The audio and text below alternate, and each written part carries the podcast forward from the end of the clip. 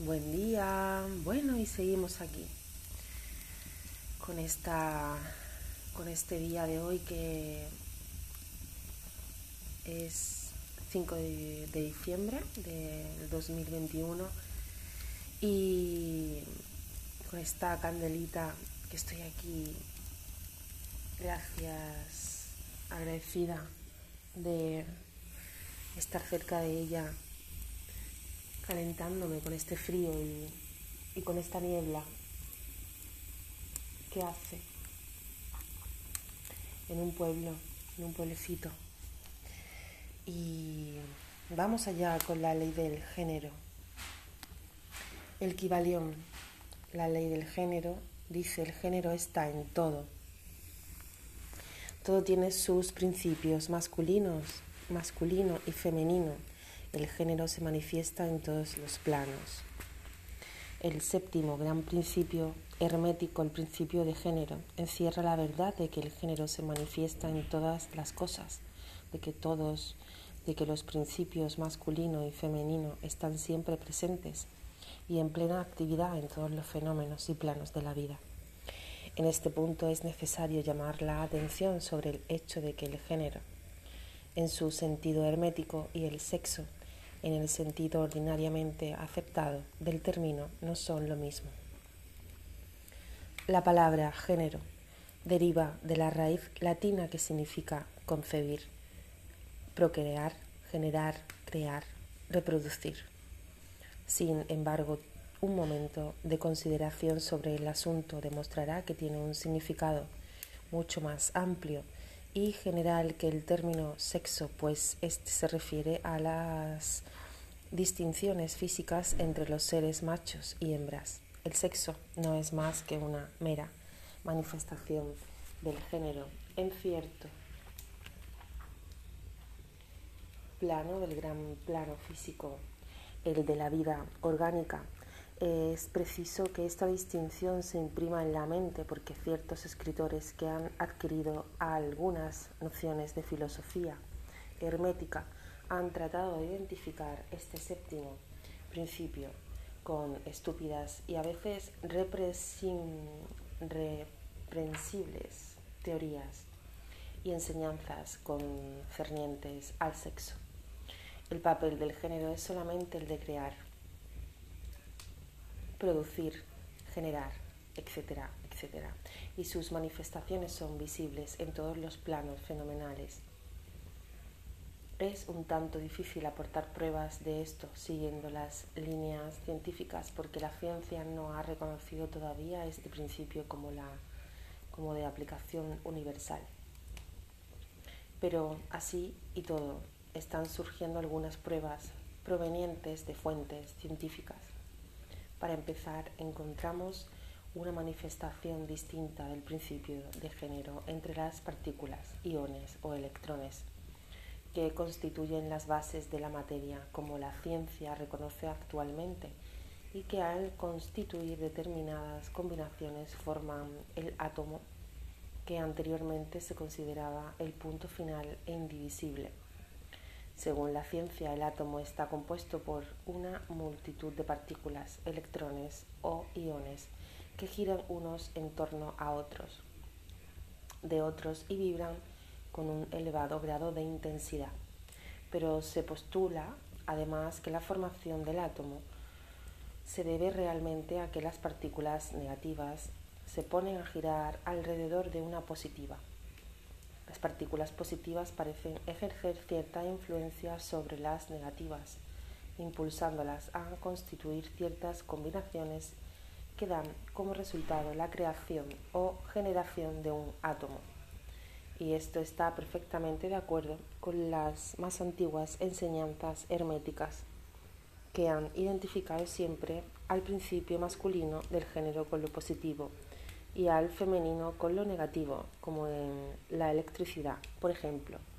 Se puede agregar ahora que en la mente pública se ha formulado una impresión completamente errónea sobre las cualidades del llamado polo negativo de la materia electrizada o magnetizada. Los términos A positivo y negativo han sido positivo y negativo, han sido pésimamente aplicados a este fenómeno. La palabra positivo significa algo real y fuerte en comparación con la irrealidad o debilidad del negativo. Pero nada está más lejos de los hechos reales de los fenómenos eléctricos. El polo negativo de la batería es realmente el polo en el cual y por el cual se manifiestan las generaciones, la generación y la producción de formas y energías nuevas. Nada hay de negativo en él. Los hombres de ciencia emplean la palabra cátodo, que se deriva de una raíz griega que significa desciende, el recorrido o camino de la generación, en lugar de negativo. Del cátodo emerge el torbellino de electrones o partículas. Del mismo polo surgen esos maravillosos rayos que revolucionaron las concepciones científicas. El polo catódico es la madre de todos los extraños fenómenos que convirtieron en inútiles a los antiguos libros de texto y que hicieron que teorías mucho tiempo aceptadas fuesen relegadas al cubo de la basura de las especulaciones científicas. El cátodo o polo negativo es el principio madre de los fenómenos eléctricos y de las más sutiles formas de materia que la ciencia conoce. De manera pues que existen poderosas razones que impulsan a rechazar el término negativo, insistiendo en sustituirlo por la palabra femenino. Los hechos nos conducen a esto sin tener en cuenta en absoluto la doctrina hermética y por consiguiente emplearemos la palabra femenino y no negativo al hablar de dicho polo de actividad. Las últimas enseñanzas científicas aseguran que las partículas y los electrones creadores son femeninos. La ciencia dice que están compuestos por electricidad negativa y nosotros que están compuestos por energía femenina. Una partícula femenina se destaca, o mejor dicho, deja a una partícula masculina y comienza una nueva carrera. Activamente busca una unión con una partícula masculina animada por el impulso natural de crear nuevas formas de materia o energía. Cierto autor va aún más lejos y afirma que enseguida busca por su propia voluntad una unión este desprendimiento y unificación forman la base de la mayor parte de las actividades en el mundo químico. Cuando una partícula femenina se une a otra masculina, empieza determinado proceso. Las partículas femeninas vibran más intensamente bajo la influencia de la energía masculina y giran rápidamente en torno de esta última. El resultado es el nacimiento de un nuevo átomo, este nuevo átomo está compuesto realmente por una unión de partículas masculina y femenina, pero cuando la unión se efectúa, el, átomo es un ente separado que posee ciertas propiedades, pero que ya no manifiesta más la propiedad de electricidad y libertad. El proceso del desprendimiento o separación de las partículas femeninas se llama ionización. Estas partículas son las obreras más activas en el campo de la naturaleza. De sus uniones o combinaciones surgen las diversas manifestaciones de la luz, del calor, de la electricidad, del magnetismo, de la atracción, de la repulsión, de las afinidades químicas y sus contrarios, así como otros fenómenos de índole similar. Todo surge del funcionamiento del principio de género en el plano de la energía. el papel del principio masculino parece ser que el de dirigir a cierta energía inherente hacia el principio femenino, poniendo así en actividad el proceso creador. Sin embargo, el principio femenino es el único que ejecuta siempre el trabajo activo creador en todos los planos.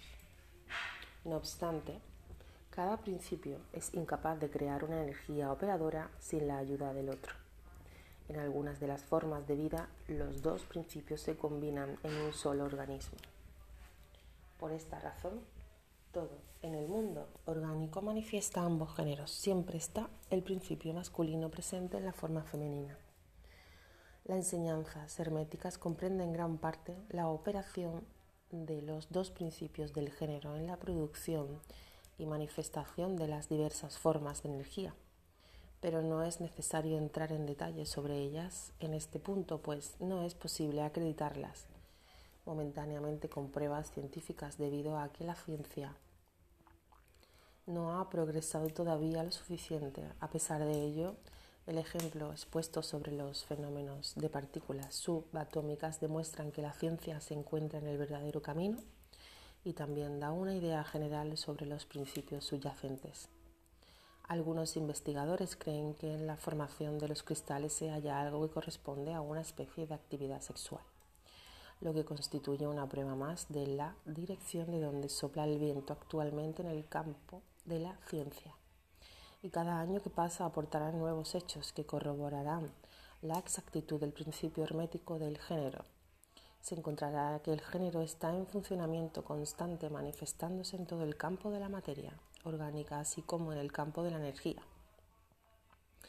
La electricidad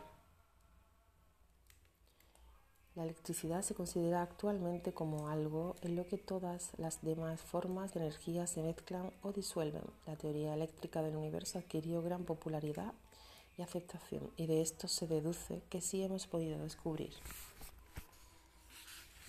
en el fenómeno de la electricidad en la misma raíz o fuente de sus manifestaciones, una evidencia clara e, e inequívoca de la presencia del género y sus actividades se puede afirmar sin miedo que la ciencia llegará finalmente a ofrecer pruebas de la existencia en todos los fenómenos del universo de ese gran principio hermético, el principio de género.